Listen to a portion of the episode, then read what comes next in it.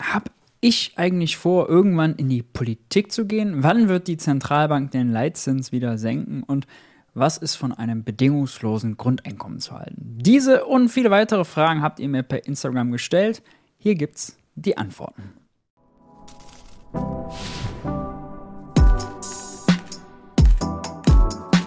Hi und herzlich willkommen bei Geld für die Welt. Ich bin Maurice und in diesem Video widme ich mich euren Fragen. Ihr habt per Instagram fleißig Fragen gestellt und äh, in dem Zusammenhang möchte ich einfach mal darauf hinweisen, wenn ihr mir noch nicht auf Instagram folgt, dann macht das doch äh, gerne, denn hier gibt es zusätzlich zu den ganzen YouTube-Videos auch regelmäßig kurze, ein- bis anderthalb minütige Videos zu aktuellen Themen. Solltet ihr nicht verpassen, Link ist in der Videobeschreibung. Checkt das doch gerne aus. Und da wir schon einmal so nett zusammen sind, möchte ich einmal Danke an euch alle sagen. Ja, danke, dass ihr alle so zahlreich äh, einschaltet, dass ihr die Videos klickt, dass ihr darunter kommentiert, dass ihr Fragen stellt und und und. Ohne euch würde das Ganze hier vor der Kamera keinen Sinn machen. Also, ja, von Herzen ein großes Dankeschön. Jetzt aber zu euren Fragen. Also, Jones G fragt, wie kann der Fachkräftemangel in Deutschland aus deiner Sicht angegangen werden? Ja, sehr, also relevante Frage.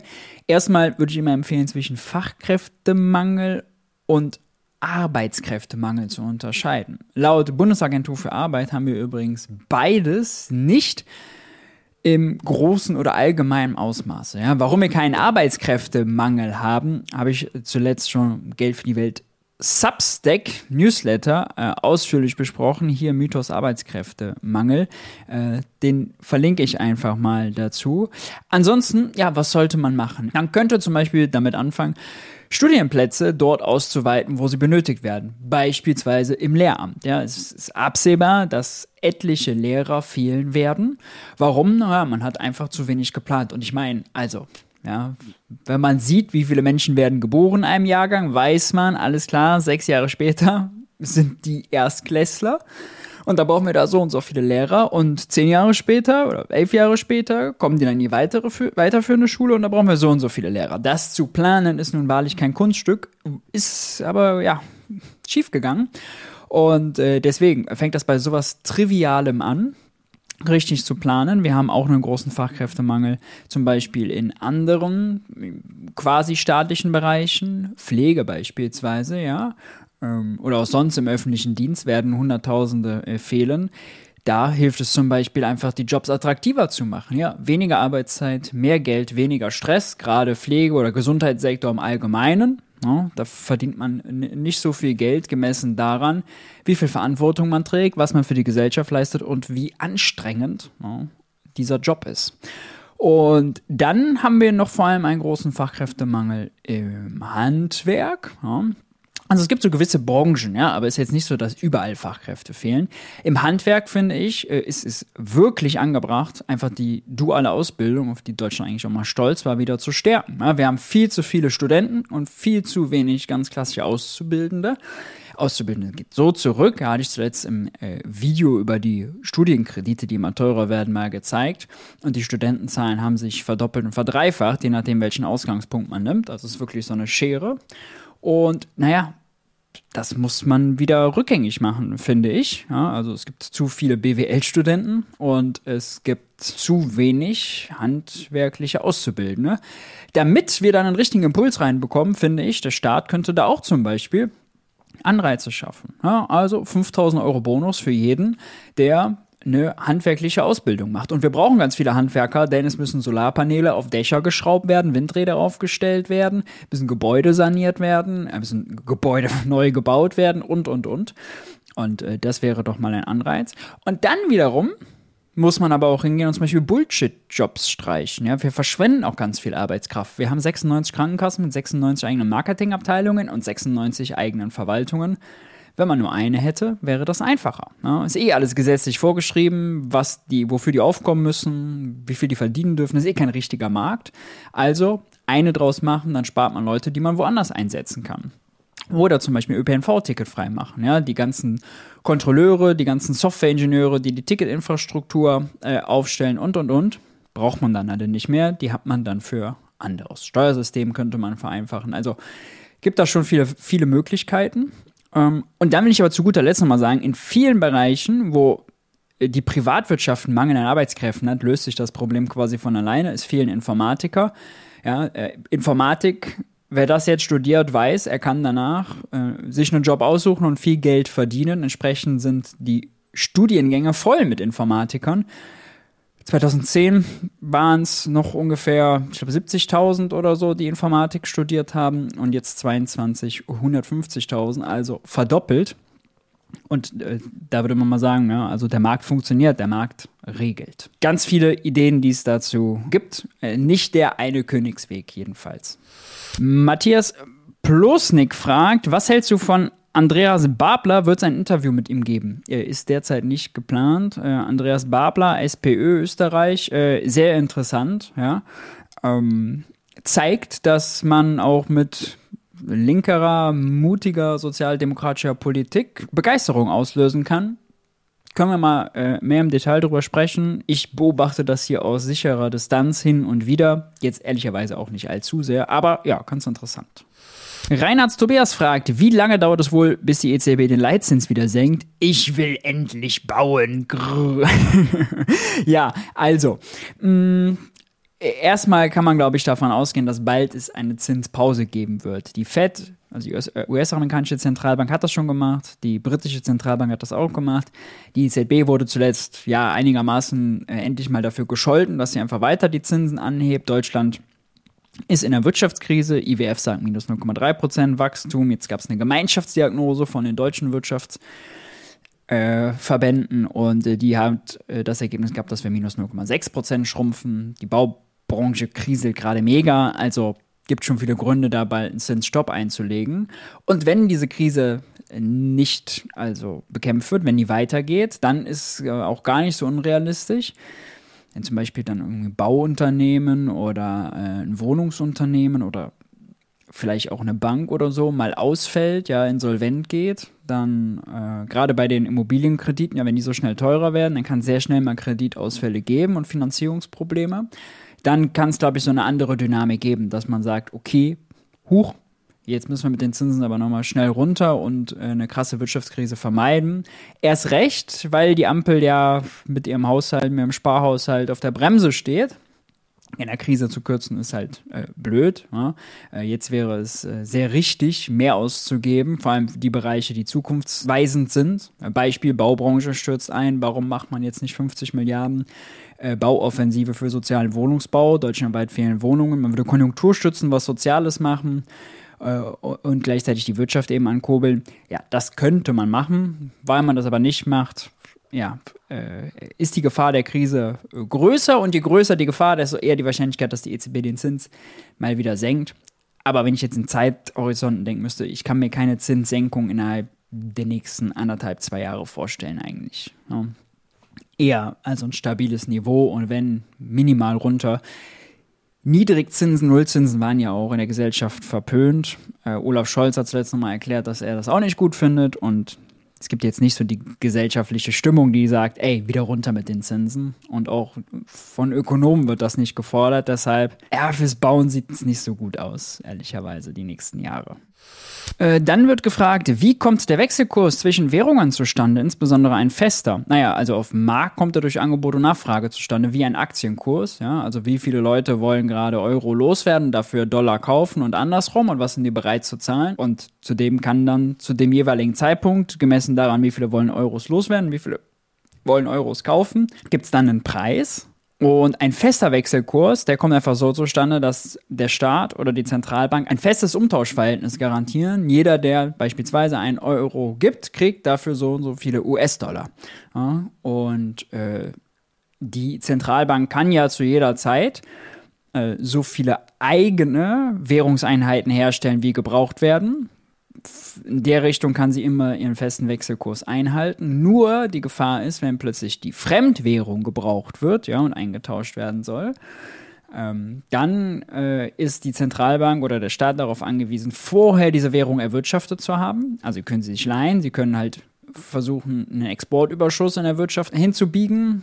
Und wenn es einen Exportüberschuss gibt, dann kriegt man ja Fremdwährung ins Land. Und die dann dafür nutzen. Das ist zum Beispiel was, was auch Russland sehr stark gemacht hat. Ja, deswegen haben die so viele Fremdwährungsdevisen. Die haben einen ganz großen Exportüberschuss durch die ganze Energie, das Öl und Gas, was sie exportieren. Und ja, so kommt das eben zustande. Mittlerweile gibt es aber deutlich mehr flexible Wechselkurse als feste und fixe Wechselkurse. Blaumark fragt, wie wählst du aus, welche Videos du kommentierst und welche nicht? Uff, schwierig.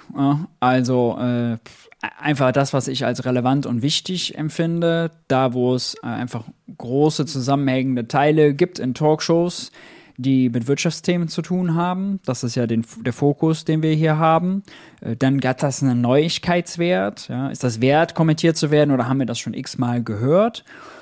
Was manchmal schwierig ist zu entscheiden. Und äh, ja, sind die Videos oder die Talkshows gut geklickt worden und gut gegangen, denn dann kann man ja ein breites Interesse unterstellen. Und äh, dann macht es auch Sinn, das zu kommentieren.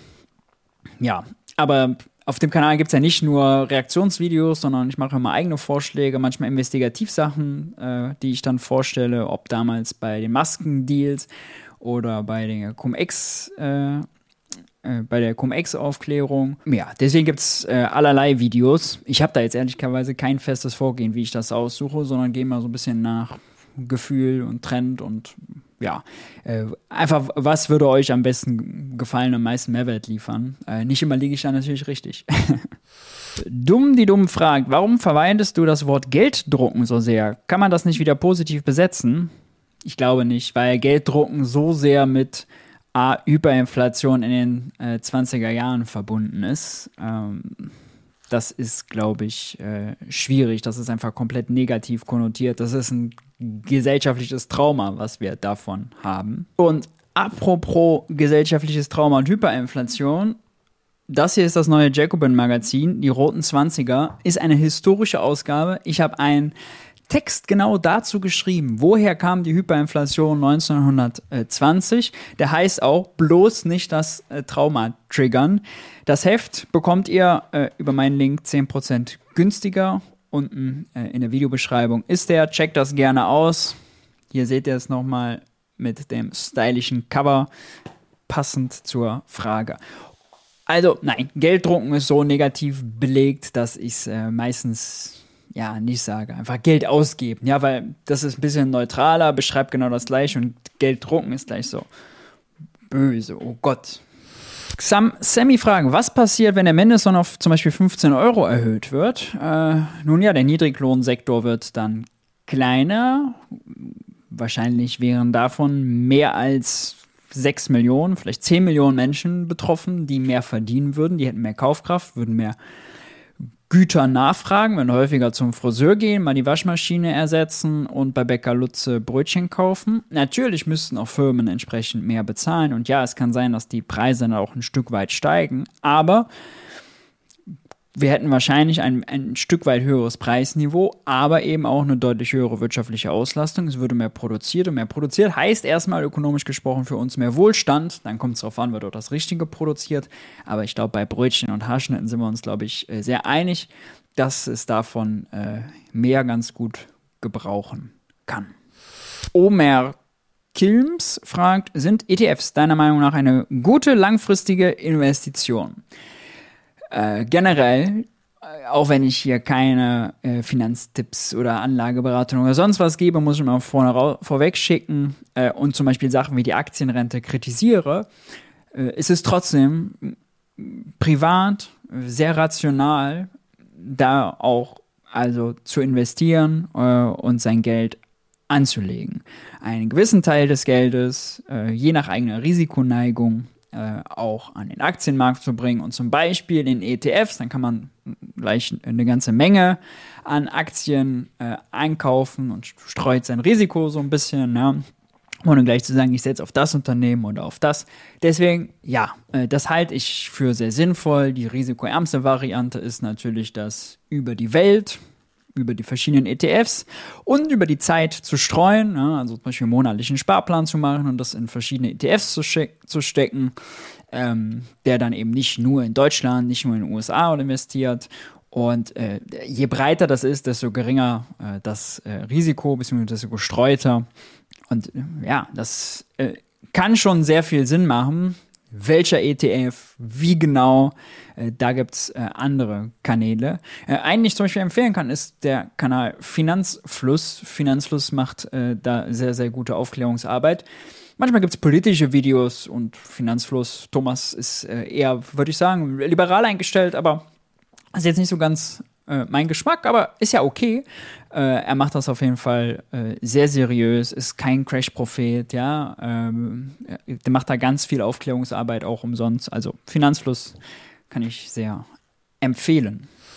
Sali Kusini fragt, wie verhindert man bei Steuersenkungen, dass Unternehmen Preise anpassen? Wahrscheinlich ist gemeint, wir, senken, wir streichen die Mehrwertsteuer auf Grundnahrungsmittel und wie verhindern wir jetzt, dass die Unternehmen das einfach selber einsacken, indem die die Preise erhöhen? Nun, erst einmal ist das ja so, dass die Preise äh, in jedem Wirtschaftssystem dann so zustande kommen, ja, es gibt eben dann einen Nettopreis und dann wird der Steuersatz am Ende aufgeschlagen und wenn die Unternehmen das jetzt streichen, aus der 7 eine 0 machen, dann geht das erstmal runter. Äh, das wichtigste Argument ist mal ganz praktisch das Argument. Das wichtigste Argument ist aber, wir haben Wettbewerb. Wettbewerb führt dazu, dass die Unternehmen nicht alle sich die Mehrwertsteuer einstecken könnten. Ja, dann müsste es Kartellabsprachen äh, geben. Das würde es nicht geben, erst recht nicht im Lebensmitteleinzelhandel. Ja, da gibt es viele Discounter, deren Geschäftsstrategie ist es, günstiger zu sein als die anderen, Aldi, Lidl und Co. beispielsweise. Und deswegen kann man da schon sehr davon ausgehen, dass die das sofort weitergeben. Äh, denn wenn Edeka und Rewe das dann nicht machen, aber Aldi, Lidl äh, und Co. eben schon, dann werden Aldi und Lidl natürlich an Euh, Geschäft gewinnen, die anderen verlieren, haben dann einen Wettbewerbsvorteil. Wenn so etwas wie eine Mehrwertsteuersenkung nicht weitergegeben wird, dann ist das immer ein Fall fürs Kartellamt. Ja, dann ist scheinbar der Wettbewerb da in dem Markt gestört. Den gibt es dann äh, nicht in ausreichendem Maße und da muss man gucken, was man macht. Da muss man vielleicht Unternehmen entflechten, ja, und kleiner machen. Da muss man vielleicht sagen, alles klar, äh, hier in der Umgebung von drei Kilometer kann es jetzt nicht sein, dass es nur drei Aldis gibt und ein Lidl, sondern da muss es eben mehr Wettbewerb geben. Das wird in der Regel auch schon vorher gemacht, schon bei Standortentscheidungen Entscheidungen. Ähm, ja, das wäre sehr sinnvoll. Es gibt natürlich so Märkte. Ein beliebtes Beispiel ist äh, die Mehrwertsteuersenkung auf Tamponprodukte oder Periodenprodukte.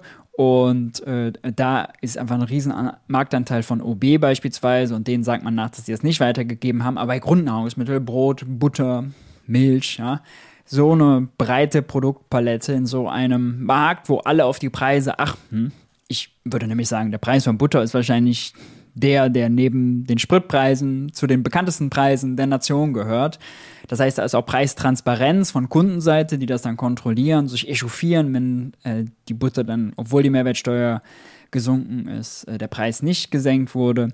Will kurz sagen, wenn Wettbewerb existiert, dann sinken die Preise. Wenn er nicht existiert, dann ist das kein Grund dafür, die Steuer nicht zu senken, sondern dann das Kartellamt reinzuschicken. Denn, also, die Steuer nicht zu senken, macht ja gar keinen Sinn. Die ist, wirkt regressiv, belastet kleine Einkommen mehr, äh, die ist konsumfeindlich, die sollte man nicht mit verkrusteten Marktstrukturen legitimieren. Ja? Club Kowalle fragt, willst du Politiker werden? Hm. Ich will das nicht für mein gesamtes Leben ausschließen. Hab's die Frage kommt auch sehr häufig, typischerweise eigentlich fast bei jedem QA.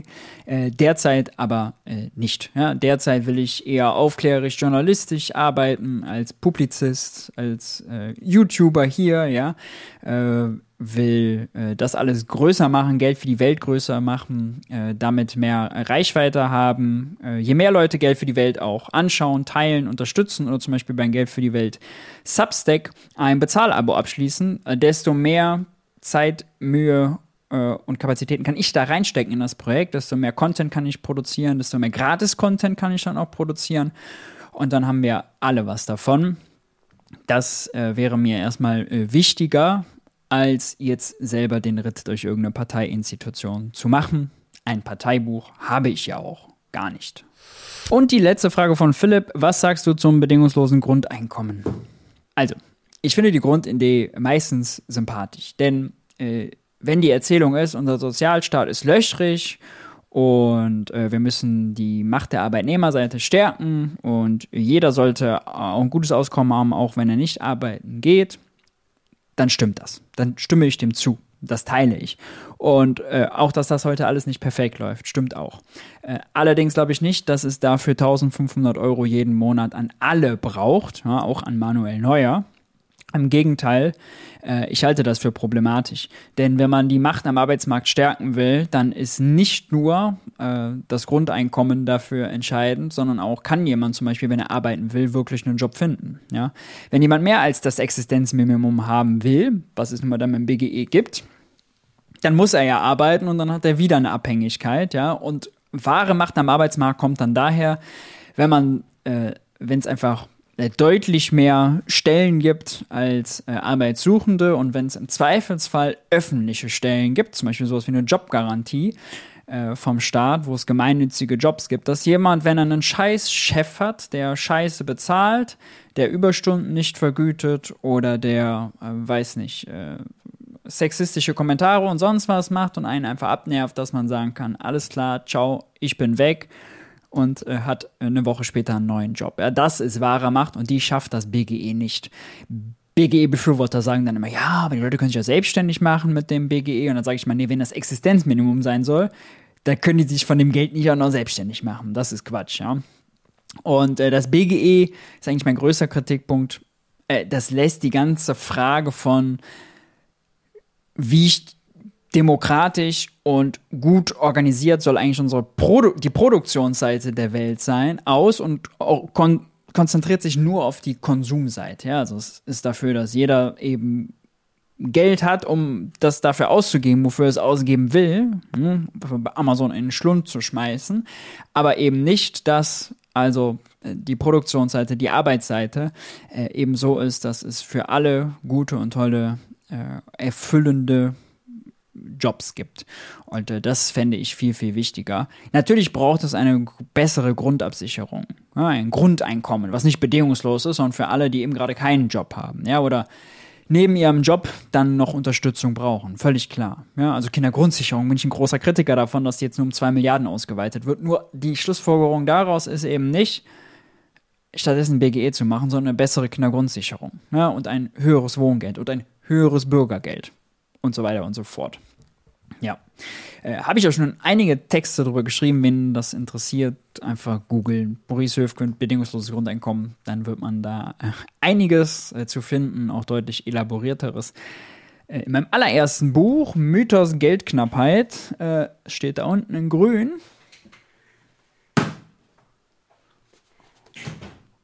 Oh, das hier. Holen wir es da mal ran ja, von 2020. Äh, da ist auch ein ganzes Kapitel dazu drin. Also, wer sich das nochmal zu Gemüte führen will, da geht es auch ums BGE. Thies Rocker fragt, welche Bücher empfiehlst du, um rhetorisch fitter zu werden? Und ehrlicherweise kann ich dazu keine empfehlen. Äh, es gibt wahrscheinlich gute Rhetorik-Seminare. Mm, ansonsten selber viele Vorträge halten, viel üben, viel sich vornehmen. Das kann ich empfehlen. Äh, ich habe natürlich immer freies Gratistraining, weil ich stundenlang jede Woche in die Kamera quatsche. Ich finde in der Politik beispielsweise Christian Lindner, obwohl ich innerlich ablehne, einen saustarken Rhetoriker oder Konstantin Kuhle, zum Beispiel einen saustarken Rhetoriker oder Johannes Vogel oder Robert Habeck. Äh, das sind gute Beispiele. Und ja, oder Kevin Kühnert, ja, auch ein sehr starker Rhetoriker. Ähm, und da würde ich sagen, gilt, davon viel gucken, von den Besten lernen. Und sicherlich gibt es dazu auch gute Literatur, nur ich kenne sie ehrlicherweise äh, nicht. Gut, soweit. Danke für eure Fragen. Lasst mich euch nochmal auf den Instagram-Kanal von mir hinweisen. Hier gibt es regelmäßig neue kurze Videos. Checkt die doch gerne aus und folgt mir da auch. Außerdem gibt es in Instagram Stories natürlich auch mal äh, ein bisschen mehr private Einblicke von meinem Leben, wer sich dafür interessiert äh, oder aus dem Arbeitsalltag. Da seid ihr dann richtig aufgehoben. Das war's für das Video. Wenn es euch gefallen hat, lasst ein Like da. Das hilft dem Kanal immer. Nur kurz Daumen hoch. Ja? Hilft mir mega für den YouTube-Algorithmus und ist für euch wenig Arbeit. Macht das gerne. Am besten ein Abo da lassen und Glocke aktivieren. Äh, das hilft dann nochmal mehr haltet die Ohren steif. Ich hoffe, ihr bleibt dem Kanal treu und wir sehen uns beim nächsten Video schon wieder. Ciao, ciao.